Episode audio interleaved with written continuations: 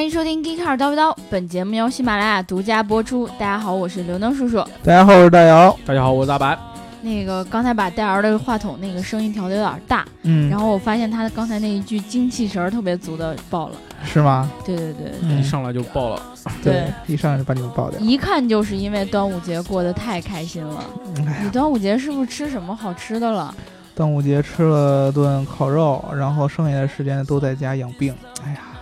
就这个吹空调吹的就是特别特别的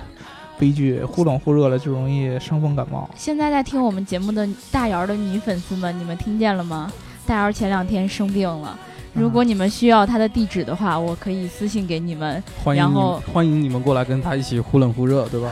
我以为还有寄药呢。啊哎，不是西药这个肯定是要一起忽冷忽热才有疗效啊。对啊，哦，行行行，那个上一期节目呢，我们聊了那个巴铁，对吧？啊对聊了哦八对呃卦。，而且在聊巴铁之前，我们聊了高考的事儿，嗯，因为呢其实呢，我们的节目呢有很多高三党在听，嗯但是肯定有的人冒泡了，但有的人还在潜伏当中。嗯但现在我们现在可能没有高三党了，嗯因为他们都高考完了。嗯然后呢，有一个高三党，他那个刚考完那天晚上就出现了，诶，是那天晚上还是第二天就出现了？他说：“嗯农叔，我去评论了。”嗯然后我现在终于可以正大光明的听节目了，所以我这一期呢，一定要先念一念他的评论。嗯啊，呃，他叫他叫还是个英文名字，嗯，嗯，然后他的英文名字后面那个 C 啊，他叫 C，对他叫 C。我就不念他的完整名字了。嗯，他说：“爱刘能，爱大姚，爱大乌白，爱侄子，爱杰瑟，爱教你，忙着准备高考，一直忍住没表白。然后现在考完，终于可以愉快的听叨逼叨啦。嗯希望节目越办越好，继续把污和知识完美结合。另外，我好想念侄子，不过我不会去裸奔的。嗯然后还有，最后他又补了一句：还有爱 C 的打漏 了。啊哈，把我们种子都给忘了。然后他爱杰瑟是什么意思啊呀？杰斯老师呀，哦，他把杰斯老师翻译成了杰瑟，这对吧个就是牙膏膏干的 了。啊牙膏膏对就总会给大家起一些这样的昵称。而且嗯最最最关键的就是他起这个昵称既可爱，而且还特别符合各种这个几个人的性格。对对对对对。对，比比如如说我的大，嗯对， 谢谢你。好不了是本，啊到此为止，换人。比如说你像呃小白老师就是杰瑟，对吧？啊，然后这个 C 大的挠老师就是你细，叫大挠，对对对我就特别爱 挠。然后 C 的老师就是细的，啊，他怎么知道 C 的戏的呢？ 我反正不知呃 道。我也不知道。对对对对，嗯那个呃，就是因为现在高考已经结束了，然后完了之后呢，你们又都放松了，嗯然后希望你们呢能够在这个假期里面找到自己喜欢做的事情。嗯除了听叨逼叨之外呢，也可以找到一些自己爱做的事情，然后把它，对吧？对对吧？大保健什么的就不用现在去了，不合适。 多做爱做的事情，啊对，交配交的人 做爱做的事，是吧你们怎么懂得这么多呀？这个出自我们著名的这个汽车科技圈的主持人，哎，是谁我就不说了，是吧？啊，然后还有一个爬上墙头草等红杏，他说，高考结束的那个晚上，我带着我的亲弟和我高三的同桌一起去网吧包夜，我都感觉自己不是一个好哥哥。后来我弟大学四年打了四年的电脑游戏，本来啊我弟特别乖，从来不去网吧的，嗯我就。我就不会说，我和我亲弟弟是一年生的，一个年头一，一个年尾。能叔，我要上评论，嗯，这把弟弟都带坏了，还敢说出来？对，这个我要告你妈！这个我啊就确实得说说你了。你说你大学这么着的这个大好时光，你居然用来打游戏，对吧？嗯，游戏占据你大学时光的大概百分之九十九，点九，呃，呃这这太高了，百分之四五十吧，最多。也男嗯男生嘛，对吧？你看，呃，一般你占据百分之三十玩游戏，然后百分之三十玩体育，百分之十上课，剩下再百分之三十呢，你去找其他的这些有意思的事儿干。你比如就直说玩玩什么，对吧？哎，这这不一样，啊，有的人可以是愿意玩姑娘，你愿意玩姑娘也可以。嗯，就比如说，你觉得你自己，呃，形象气质都不错，然后撩妹技能一绝，你可以出去玩嗯姑娘。有的人呢，你觉得你想出去社会上做点小买卖，你像看现在大学生就创业嘛，出去嗯开什么对网店啊、就玩乱七八富糟的，婆呗，就那些呃，对出做去赚做钱、点啊、小买卖就卖自己。啊，出出去打工啊什么的都可以啊啊，干点自己真正对于将来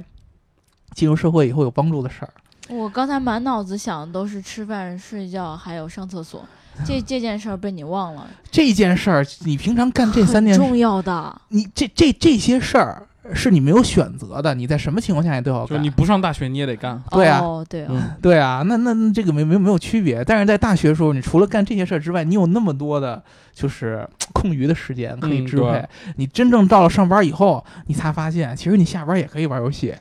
嗯， 对，嗯，而且你往往下班以后呢，你都没有心情玩游戏，你会发现，哎，玩游戏是一个很浪呃很浪费时间的一件事儿对，嗯啊。但是真正上大学那个时间，你又有精力，对吧？然后你腰还好的时候，然后 我大学腰还好，对对嗯但那对会儿还是喜欢玩游戏。呃，然后你都浪费在玩游戏上了，就是并不是说玩游戏不好，嗯因为那个宿舍大家一块儿玩玩游戏什么的，是增进感情的一个很好的一个机会。但是你把大部分时间都用来玩游戏，是不划算了，对。嗯，对，所以如果你弟以后有了孩子的话，嗯，我希望你不要再把人家带坏了，好吗？嗯？要再去网吧就打断腿。嗯，呃，对，做点有意义的事，或者说你弟将来要是立志成为一个电子竞技的职业选手，嗯，他这弟现在这可以大学都毕业了，可能还没有那个趋势呢，你就别别算了吧。呃，也我我也大大的支持，但是前提是你要有这个天赋，并且努力的去练习，对吧？反正啊可白能老师都可放能弃他了。弟斗了四年地主，那也行，去将来去玩点什么德州扑克啊之类的对也可以嘛，对吧？对对对，让我再念最后一个评论啊。嗯呃，上一期呢有小伙伴说，这个我们的呃节目不错，但是能不能一开始就进入主题？一开场十七分钟不贴题，很多节目都做完了，在现在时间就是金钱的社会，很容易流失听众的。嗯，这我觉得他太有诚意了，这评论了。对对对，这个这种这种这个非常有质量的，然后理性的提出意见的这种评论，是我们非常非常非常重视的。对，所以说我们这一期把这个前戏缩短到十分钟。 啊，还有还有一个小伙伴也也有这么说，哦他说前戏太多，这样下去会掉粉的。嗯所以呢，我决定是这样的啊。其实我要解释一下，上一期我之所以呃没有控制时间，就让它那么长呢，是因为我们其实不是每一期都是二十分钟的。嗯然后呢，而且刚好那一期是呃，就刚好遇到了高考。嗯，所以我觉得这个时候，对于我们高三的听众来说，对他们来说是一个非常非常，呃，特殊的时间。嗯然后我就特别希望能跟他们一起来分享，就是我们当时高三毕业之后的那些感受。嗯对，后然后完了之后呢，其实呃，对于我们的听众来说，他们每一个人都很特殊。虽然我经常会在你们跟我搭话的时候把你们给搞混了，嗯， 但是其实你们每一个人我都是有记得的。然后包括你们曾经呃说过什么，然后呃还有给我留了什么样的言。其实看到头像跟你们的名字的时候，我基本上都能认出来，嗯但是很难免就是会把。几个高三党弄混在一起，所以我要在这里先跟你们说一声不好意思。嗯然后呢，呃，在听我们的节目的话，呢，我们以后节目可能就是没有特别重要的呃时间或者说活动的话，我们就不会有特别长的前戏。对，一般所都会以在十分钟之内的。对，所以大家不用担心。然后呢，大家在听我们的节目的时候呢，一定要记得点赞、打赏和评论，点赞、打赏和评论，点赞、打赏和评论。然后我们这一期呢，就是要聊一聊这个大姚特别想聊的一个话题。啊，对啊、你知道之之前有好多我们的老听众都说，就是特别喜欢听我去讲这些品牌故事，对吧？嗯，然后呢，我们之前已经有很长时间没有讲这个品牌故事了。对，呃，之前聊宾利的时候，也是请来了我们的大 K 老师来讲故事。嗯对好久时间没有我给大家讲故事了。为什么我这次，呃，又开始想起讲故事了呢？就是因为我们最近，呃，在微博上看到一个事儿，就是这个呃捷豹要国产，嗯，然后呢，有人又拍到这个呃捷豹国产的已经实谍照实车的这个谍照嗯，哦啊，后边写着大大印的捷呃奇瑞捷豹，就是 x 嗯 F 的这个国产车，然后好多人啊就说，哎呀，捷豹这个。国产了以后就不是真的捷豹啦，就没有英国的那个儒雅的优雅那个气质啦，巴拉巴拉巴拉巴拉一大堆乱七八糟的。嗯然后呢，我又是最近都不是在看这个欧洲杯嘛，哦对然后正好今天是礼拜天，然后礼拜天的凌晨呢，正好是这个欧洲杯，呃，英格兰对俄罗斯的一场比赛。对嗯这个比赛呢，踢得乏善可陈。你知道，我这个作为对英国情怀这么重的一个人，我对英格兰的足球都已经不抱希望了，因为实在是踢得太次了。自打我出生以来，就没有听说他出过什么在国际大赛出过什么好成绩。嗯嗯然后以这个鲁尼为首的这帮足球运动员，这成天挣着这个一堆钱也不好好踢，对吧？呃，所以说这个不是重点，重点呢是在这个比赛之前，在这个欧洲杯的这个举办地，呃，法国的这个马赛，嗯然后英格兰的球迷和俄罗斯的球迷在某个酒吧外边打了一架，产生了大规模的冲突。哦，啊，最后冲突到什么什么程度呢？就是这个法国当地的警察出动了出动了这个防暴盾牌以及这个催泪瓦斯，才把这个人群给疏散开。啊，当时就是各种各样的酒瓶子呀，然后光着膀子衣服啊、拖鞋呀，到处哦乱扔，然后互相砸，好多人都被砸开了头啊什么的，乱七八糟的，各种各样的，反正特别严重。就是你们平常去这个，一般咱们中国人提到英国，总有一种印象，就是说英国的人和他的东西都是绅士的、哦，对，对优啊雅的这种感觉他们怎么可以打架呢？啊，不是嗯对，应就该说对不起，不好意思，是我的错。呃是这样的，然后就其把实把头伸出来说你打我 吧，那感觉好像是日本人，智障。呃呃，其实就是这个呃这种礼貌的形式在英国，呃你在第一眼看到英国当地人的时候，他确实是这样的。比如说在大街上，呃你踩了一个人一脚。哦，啊他会跟你说这对个这个被不踩的起人会跟你说对不起我垫着你的脚了。啊，对。然后你比如说，你跟一个人在一个很窄的一个个那个行人道上嘛，俩人面对面过来，你要是同时通过的话，不能只能侧身嘛。嗯，然后他先主动侧身，然后他还跟你说对不起，你会觉得哎呀特别特别有礼貌，但是他的这个礼貌和他真实的性格是不一样的，你知道吗？就是嗯他、他的礼貌只是因为他的教育让他要礼貌，但是他哦内心不一定是那样的。他内心可能骂了你一他就句，对不起（括弧呵呵呃呵啊，对对对对对，就是就是这种感觉，他的嗯内心可能有各种各种各种各样的那个、呃、五味杂陈的各种各样的想法，但是他外边就给人一种特别特别礼貌的一种风格。详见微信表情的第一个。 对，什么时候他会展露出他的真实的一面？就是第一个是有利益驱使的时候，非常嗯明显的利益驱使的时候，比如说英国经常会在这种各种各样的这个外交场合里边儿。各种各样两边倒嗯，啊，这个人给的利益多，他就跟这个好；那个人哦给的利益多，他就跟那个好啊。然后还有一种呢，就是当他比如说被酒精，或者说被这种各种各样的呃，会让这个人产生兴奋感觉的各刺种激各样的因因素，失控。把他冲昏了头脑的时候，他就会表现出那种那种就是会英国人那种坏坏的那一面，哦就是经常像这种英国这种英伦摇滚那种感觉，有点颓废啊，嗯，然后有点痞气的那种感觉）。。嗯，这个才应该是英国，我觉得他这个国家最本质的一个气质。就是所谓的英伦气质真正象征了英伦气质，并不是代表着绅士风格。哦，所以说呢，我觉得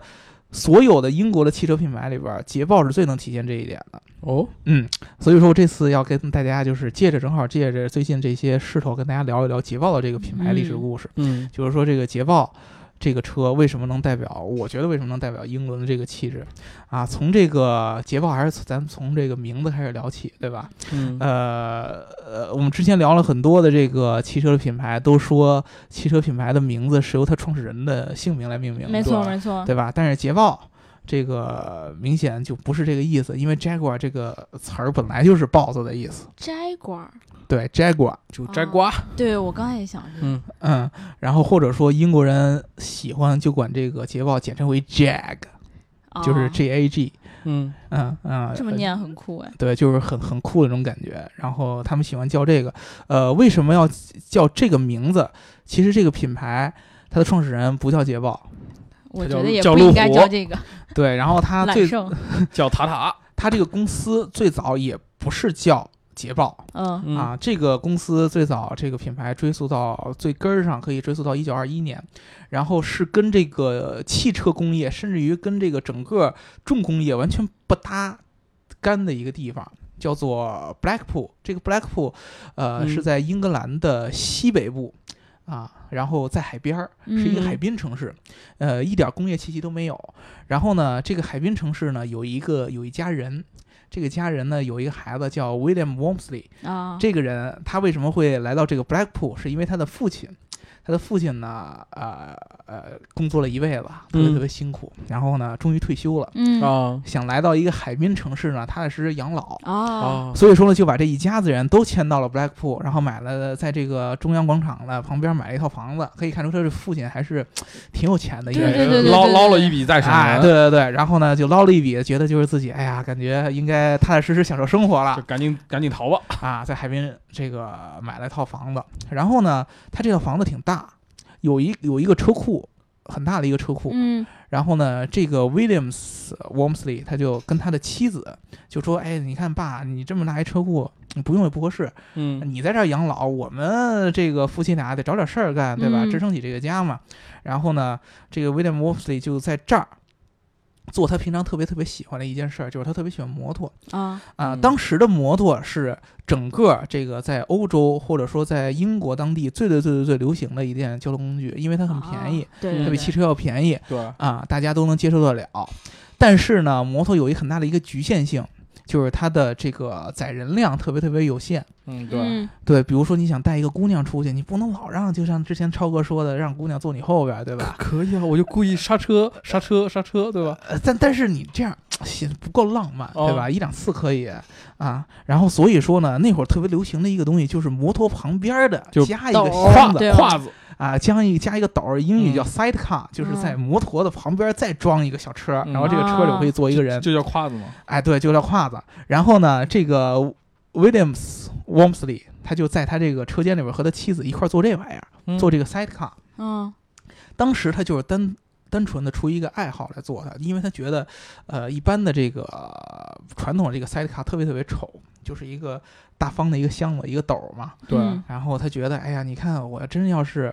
年轻人开着摩呃骑着摩托出去，带着小姑娘，就坐在这里边儿多掉份儿啊。所以他想做点好看的东西。嗯但是他完全就是出于爱好，自己做着玩儿，就跟我们现在比如说我做皮具什么那种感觉一样。啊没有把它当做一个正经的买卖来做，啊，他就一直在这儿做这个事儿。但是他的这个呃街坊邻居嗯有一个另外一个人也叫威廉，这个人叫威廉·里昂，这个人呢就不一样了。啊然后他呢是特别特别喜欢骑摩托，本来就喜欢骑摩托。然后呢，他正好就有一个需求，他想做一个这个 sidecar，他就去找到了这个 Wormsley，然后说：“哎呀，你给我做一个吧。”然后他看到这个 Wormsley 的设计，还觉得你这个设计不错，很棒哎很棒，说有没有兴趣把它做成一个公司？嗯然后呢，这个 Wormsley 就说：“这个看到自己眼前这个毛头小子，因为这个里昂当时比这个 Wormsley 要年轻十岁我天啊，他只有二十岁，然后这啊个 Wormsley 已经三十了。”嗯，然后觉得，哎，你这毛头小子看着吊儿郎当的，一点正形也没有，我跟你合着开公司有对没有什么可能性啊？对啊哪能成啊？因为这个里昂当时二十岁，无所事事，就是传统的我们刚才说的英国那个最常见的那种小混子哦，啊。然后十七岁就辍学了啊啊，学习成绩一塌糊涂。唯一呢，就是自己喜欢的事儿，一个就是体育嗯啊，一个就是摩托车。嗯喜欢这两个，然后十七岁就辍学，然后呢，他的爸妈，他爸爸是爱尔兰的一个音乐家，嗯然后呢，他爸爸在这个整个全国巡演的过程中，来到了这个 Blackpool，嗯哦然后和这个 Blackpool 当地酒吧的一个这个服务员的一个姑娘啊，就算是酒保嘛，哦然后啊、恋爱了，然后结婚了，然后就定居在这个 Blackpool，然后生了他，然后他呢就是一直从小到大呢继承了他爸的这个很桀骜不驯的这个艺术细胞，然后不爱学习就爱出去玩儿，嗯然后十一岁就辍学，然后呢后来辍学以后去曼彻斯特找了一家汽车公司当学嗯徒，然后也没坚持多长时间，嗯然后课余时间学点儿这个工程项目相关的知识，也没坚持下去。二十嗯岁又回到了 Blackpool，、就嗯恰恰好就碰到这个 Wormsley，然后看到他这个整个这个 sidecar 这个设计，觉得特别好，说说我跟你一块儿做公司。然后这个 Wormsley 自己是拒绝的，但是要我我也拒绝啊对你这个人一感觉他干啥都没啊，成不过呀学无术，一事无一事无成的。对你说要技术也没技术，然后你说你要要要钱也没钱。但是最重要的就是这个里昂这个人特别有热情，而且最最重要的一点就是这 Wormsley 他爸爸特别嗯喜欢里昂。奇了怪了的。信一样的，你看对吧？ 这里面的故事真的是不敢深挖。啊对，这老爷子特别喜喜欢讲，隔说哎壁，老王是吧隔壁老王，隔壁老威廉，就跟他说，哎，我的儿啊，这小子好啊，你看他对这事儿多有热情。嗯，啊 你看他像不像你弟弟？对，我觉得他跟咱们，他跟你一块儿合作这个公司，应该有机会能成。嗯，然后呢，当时呢，这个李昂也一直劝这个穆斯里说：“你放心啊，只要是你跟我一块儿，咱们来合作，嗯我保证，就你这个塞卡这个这个事儿，将来一定能做成，嗯做成一个大公司。然后呢，王子就说：“行吧，那我老爷子都这么这么这么肯定他，对吧？然后对你又看你热情又这么重，那嗯我就、我就我就我我我就答应呗。” 对，他自己本来是对他现在的这个生活是很满足的，他觉得自己平要常我造的我也还差是不挺好多的了。对，多开心啊！一个是他姥爷的支持，一个就是他们家同时他媳妇儿嗯正好要生孩子了。啊嗯，你还记得就是呃谢总那会儿刚生孩子那种感觉知道吗？就是家里边儿需要有一个呃很稳固的一个经济来源。我我觉得心里是有那种有点焦虑的。我的妈呀，我要挣奶粉钱啊，了。对对对对对，有一份事业要支持这个家庭才嗯行。对然后他就被迫就是说就是哎呀违背着自己的一个初心嘛，一个心态就接受了这个李昂的合作的要求，俩人就一块儿开始嗯做这个公司。当时这个公司的第一批的资金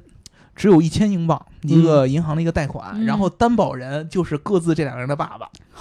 啊这，爸爸还挺厉害的。对，两个威廉的两个爸爸给他们这两个人担保，然后找银行贷款了一千英镑，然后去开这个公司。嗯，最早他们这个公司就是做这个 sidecar，然后用了一个什么设计呢？啊、特别特别特别特别成功的一个设计，就是传统的 sidecar 都是我刚才说的那种斗儿的那种类型，嗯方方正正的。他们做了，你知道这个德国那会儿特别著名的一个飞艇，齐柏林飞艇啊啊，就是那个类似于一个飞船的那个样子，那么一个造型是长条嗯形哦，的、流线能型想的象。啊，他用这个方式做这个 sidecar，特别特别呃受当地的这个年轻人的喜爱，尤其是在这种海滨城市，大家兜风啊什么的，特别特别好。嗯，对然后就卖得很火，呃，但是呢，这两个人一直在合作过程中有很大的分歧。首先呢，这个 Wormsley 这个人做事儿是那种非常非常非常怎么说呢，踏实的那种人，嗯，对，老实人呗。老实人，就一看就是，哎呀，就是特别特别容易满足，哎，我啊差不多就行了。但是那个李昂就是明显的脑洞大开的，就是，哎呀，我们要往大了做，我要啊你坐要飞机。对你要做营销啊，啊你要做高端呐、啊就是那种各种各样的。他来的第一件事就是做品牌。然后把这个他们这个公司定名叫 Swallow Sidecar，嗯然后就是 S 打头的 Swallow 这个词儿，然后呃定了一个品牌，然后呢选定了一个工厂，嗯然后一个小的一个车间，俩人就开始做。他们俩当时唯一能达成共识的就是，他们两个人每个礼拜都拿六磅的工资，然后呢，每周至少要做十个这个 side car 出来。啊啊嗯然后呢，他们用了很长时间才把这个量给达到。但是这个李昂心里边一直觉得不够，因为他们觉得这个 side car 做的虽然说卖的很很不错，嗯但是他们发现摩托车已经渐渐渐渐渐渐的不是主流了，嗯，对汽车开始流行起来了。嗯嗯然后李阳就开始看，说这个汽车应该是个机会对，啊。那汽车要是有机会的话，我们为什么不去造汽车呢？但是当时那个情况下，真正这个汽车最核心的，我们之前聊过是它的底盘。对，你真正要想生产完整的一辆汽车，是需要非常非常大的投入的。对，啊，各种各样零部件的投入，但是呢，当时又有一种很重要的一个一个汽车里边的一个行业叫做 coach building。我们之前聊那个定制化的时候就说过，嗯就是在这个已经成型的底盘上面加加一个个车壳嗯子，对对他专门做这个车盖儿。然后呢，他就李昂就说：“哎，这个行业不错。”我就跟这个沃姆斯里说：“咱们一块儿做这个。”当时又是他爸爸，沃姆斯里他爸爸，哦我也不知道沃姆斯里他爸爸为什么特别喜欢李昂这个点子。他说他看到，哎呀，你看你们这个公司老做这个 side car 不是个事儿啊，然后你要扩张，对吧？你要对做这个 coach building，你又不能。趋近于呃，屈居于现在这样的一个小的厂房，你需要更大的车间。然后他老他这个老爷子又出钱在 Blackpool 买了一个更大的一个车间毕毕竟是亲儿子啊，，然后给这个 Womsley 还有梁。但是这个你知道，这个 Womsley 的爸爸是给这个里昂这个点子花钱买了，其实并不是 Womsley 自己说一定要做这个。对啊，对啊 Coach Building 这个主要这个现在这个他们俩成公司以后，大部分的这个扩张的这个点子都是里昂的点子对啊，关键是你知道他爸爸，你看这么有钱，对吧？嗯？养老的时候想去海边就能在海边买套嗯房，嗯。就说明以前应该也是一个非常有野心、非常有计划的一个人应该 是怎么就生出来一个这么老实的孩子呢？他心里肯定着急来 着然。后有可能他俩可能报错了，对 吧？对然后一虽然看到，差十岁，，有可能，他爸爸应该就是典型这种捷豹这种对啊，英一国看到人李阳这孩子， 这点子不错，没准是可个以私生啊子，对啊 然后一看他，一看他妈，哎，好，好好像有点印 象。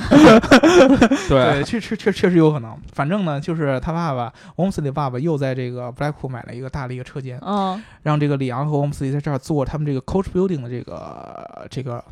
这个整个的生意。嗯然后他们最早呢，你还记得我们在聊宝马的时候，曾经聊过宝马当时做的一个车，就是英国的那个奥斯汀 Seven。嗯奥斯汀七的那辆车，那个车在英国当时特别特别流行。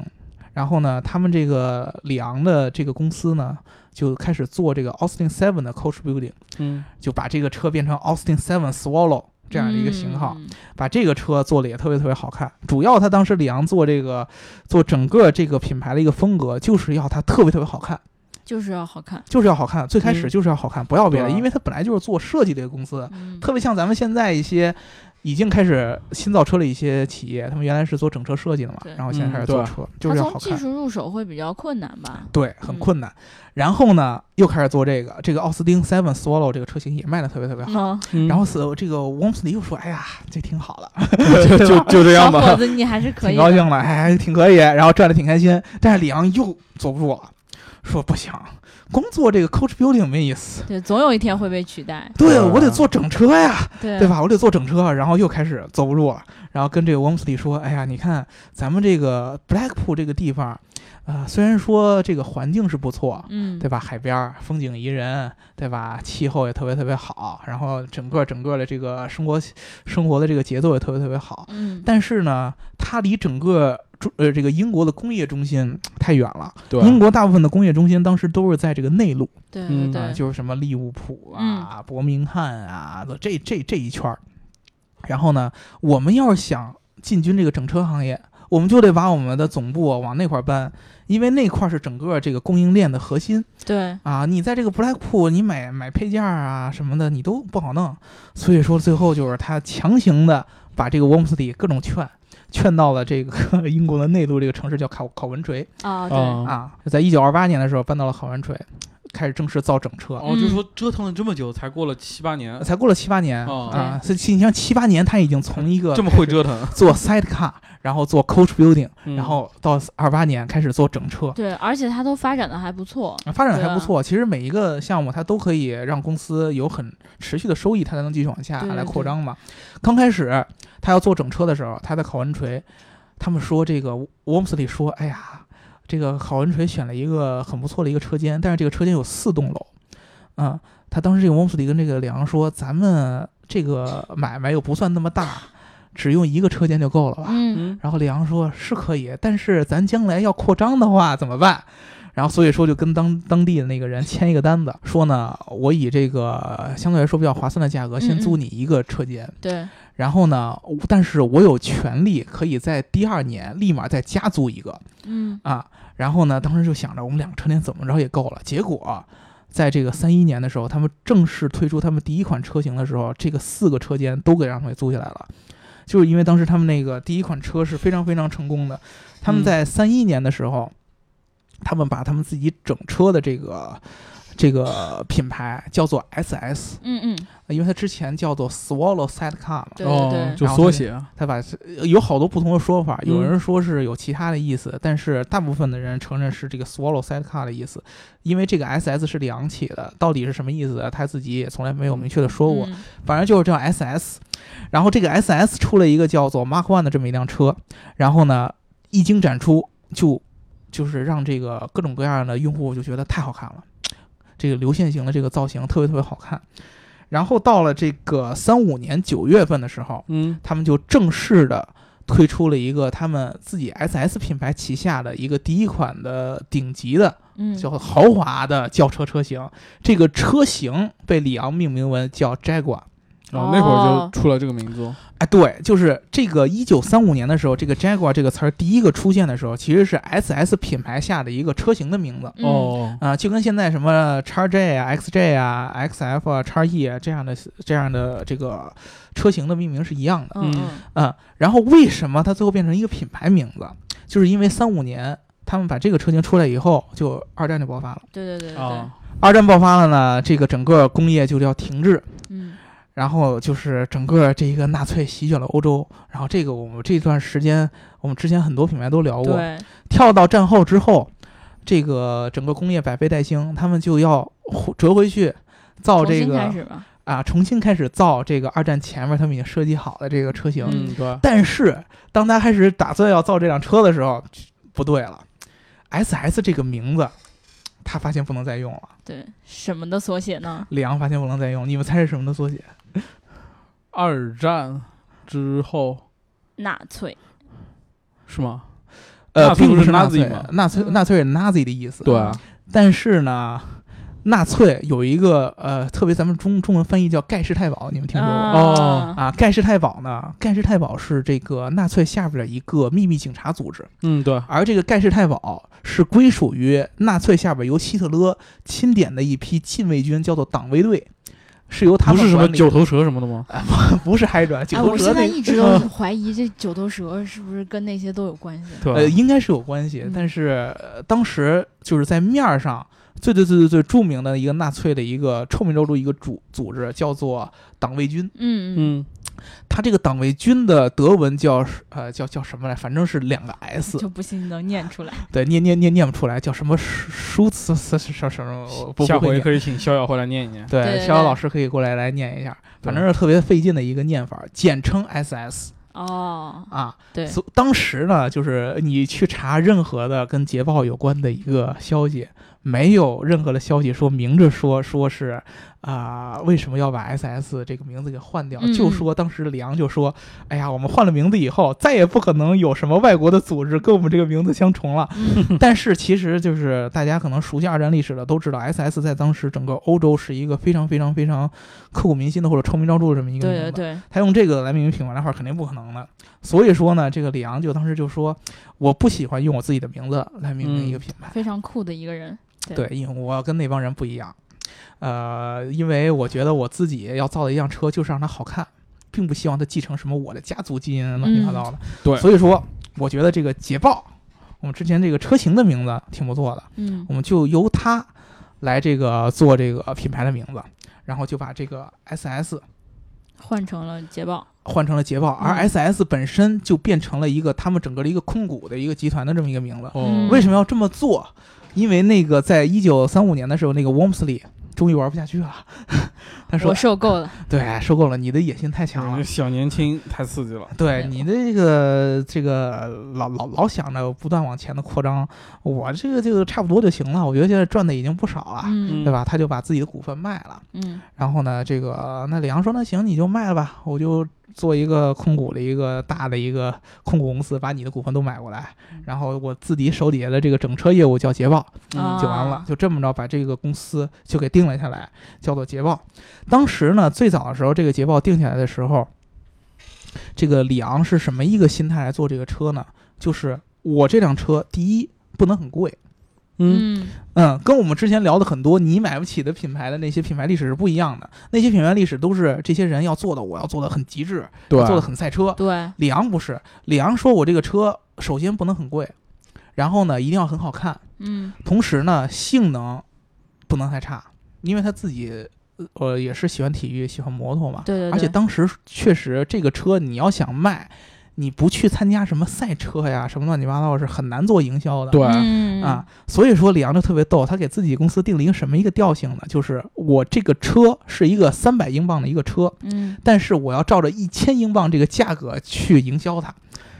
他当时就特别特别逗，他去呃卖自己的这个捷豹下边这个车的时候，都是照着这个劳斯莱斯这个汽车品牌去做，比如说做它营销，做它这些什么营销小手册呀，对嗯做它这些整个销售的这个包装啊，都是照劳斯莱斯这么来做的，但是它的价格只有劳斯莱斯的三分之一，对都是这样。然后他们就是在一九。一九四八年的时候，就是嗯发布了他们在战后了以后最著名的一款车，叫做 SK 幺二零。嗯这个车呢，就是一个跑车的这么一个形态。为什么当时这个车特别著名？第一个就是还是这车的颜值。嗯从里昂开始做这个品牌的时候，他就一直是把颜值放在第一位的，嗯颜值特别特别好。同时呢，他们做了一个捷豹在最早期最著名的一个3.4升的这么一个发动机，让这个车能够在银石赛道上同时斩获第一名和第二名。啊，反正，呃，在比你赛说是让同一辆车同时斩获一第一、第二名？不是就是哦，两辆车一起，两辆车，哦两辆吓死我车，了两个驾驶对，员。我以为他我开完第一名，我然后再看一圈第二名又是我。所以当时这个车用它的颜值以及它在赛道上的表现，还有它很亲民的价格，赢得了当时英国很多这个年轻这个阶层，倒不是那种特别年轻的学生，嗯就是相当于里昂那个感觉，二十到三十岁之间，然后事业有点成就，然后就可以买车的这种人。这多有逼格啊！你想一想， 二十多岁就能买捷豹，这帮人往往就是我们刚才说的那种，你哦说他有，就痞，就是因为如果说他一直按照那种特别绅士的常理出牌的话，他应该去买什么宾利啊、劳斯莱斯这他些。买不起那么买不贵，起哦啊，对嗯买不起那么贵的，他事业小有成，那他那他应该买什么？他他大众大众在英国可能买个什么罗孚啊，逍遥，你注意了刚才他那句话，要被撕，终于把那句话抖出来了。嗯，买个什么罗孚啊这种乱七八糟的。就特别正经的车是吗？对，但是呢，这种车颜值不够，嗯说白了对啊就不够骚气。不够对 造，啊，按照我们现在年轻人也会选择这样的车对啊，就对吧？特别骚的那如果种。我是不是按照一家人的需求来选的话，我要自己选，我肯定会选一个价格适中，但是看起来就是跟你们的逼格就是不一样的那种。嗯，对，所以说呢，从这个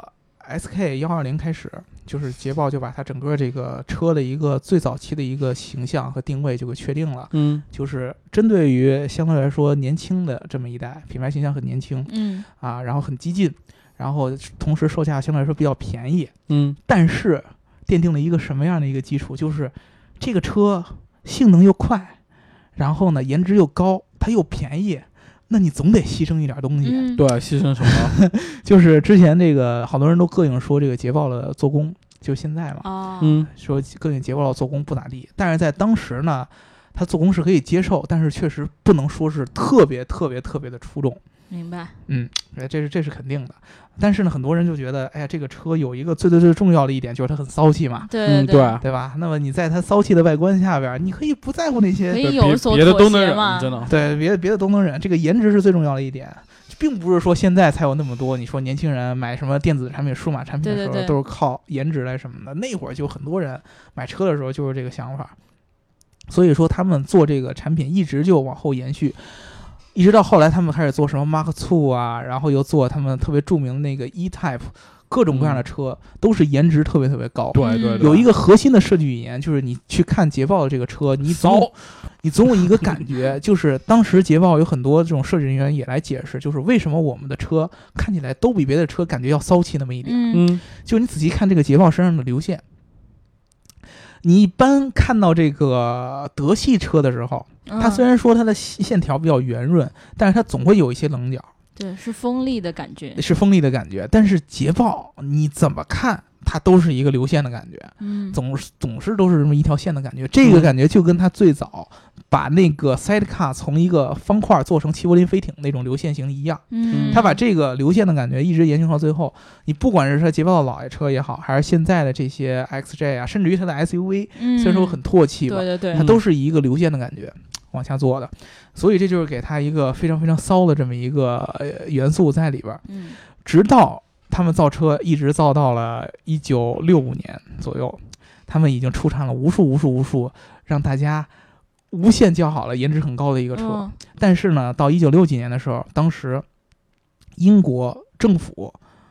出现了这么一个想法。就是他们希望把英国国内很著名的这些车企整合到一个集团下边，哦，啊，呃，这个、呃这这这个事儿，我们到时候可以有有时间，大家如果感兴趣，我们单独来聊一期，就是，嗯呃，算是算是英国人自己觉得英国汽车工业衰败的起点，嗯 就是在一九六几年，他们做了这个叫做 Leyland 这么一个公司，相当于英国的政府把所有的英国的车企整合在一个国企下边了，有啊，然后啊让做成这了一个个车企卖所有的车，呃，集团。嗯，啊、就他们觉得你像大众什么那样，感觉挺挺不错的嘛，那么大的一个汽车帝国，啊我们对把所有都整合在一起。嗯然后呢，这个品牌就出来以后，这个集团出来以后，各种各样的管理非常非常混乱。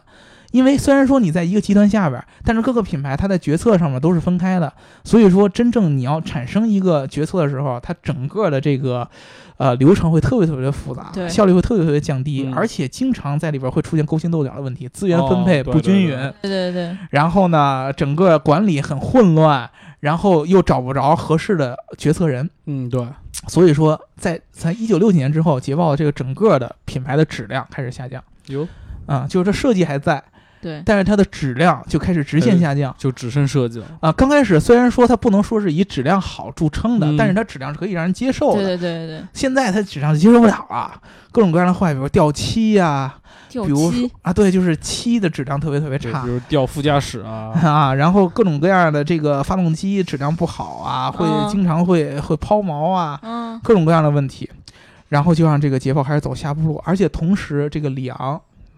自己也开始走下坡路了哎嘛，，对自己身体开始不早好，上起来发现力不从心了。对对，确实是因为你想想啊，那个二二几年的时候他二十多岁，二十对岁，现在六几年六七十呃了，对六十多了，快快七十了，对对，就快咱说快快，应该像古稀了嘛，花甲应该算是，嗯嗯，对，差不多吧。反正就是觉得自己，哎呀，确实也管不动了，啊，自己那个一直前进的心态该往回收一收了。所以说呢，正好这个英国政府这么一说，刚开始他自己心里边是想拒绝的，说，哎，我把我品牌弄得好好的，对对对我，干嘛要放手啊？对但是过了两年，发现确实自己一年不如一年，嗯就是这个精力不够了。所以说他最后还是同意了，哎，行了，就就并到你们那个集团里边了。但是他这一做，就把这个整个捷豹的这个呃品控和他最最早追求的这些精神都给呃一点一点放弃掉了，嗯嗯嗯一直到这个呃呃一直到这个八九年的时候。捷豹可能就一直一蹶不振，就是雷兰的这个这个事儿完了以后，捷豹虽然又回归独立了，但是它已经丧失了最早的那那种的那个知名程度，大家都会嗯觉得捷豹现在就变成一个靠颜值混的这么一个品牌了。对对对对，啊、然后一直到最后被这个福特给收购，被福特收购了以后，呃，美国人他可能在汽车品质上把捷豹往回蹬了一蹬，但是他嗯相反，他在气质上又感觉不那么像捷豹了，又感觉不那么像捷豹了，很尴尬。所以说一直就很尴尬。到最后一直到现在，可能捷豹呃被这个零八年被这个塔塔收购了以后，包括嗯后来捷豹跟路虎也被福特并在一起，对对对，这个我们在那个大公司合并的时候也都聊过，一直上到现在，其实现在给人感觉捷豹已经从原来那种性能的感觉变成了一个坏男孩的一个代表。嗯，就是怎么说呢？你怎么去评价一个呃车够不够捷豹？就是这个车要给人感觉是有一种痞气在里边儿，嗯就是有一种那种不正经，不正经。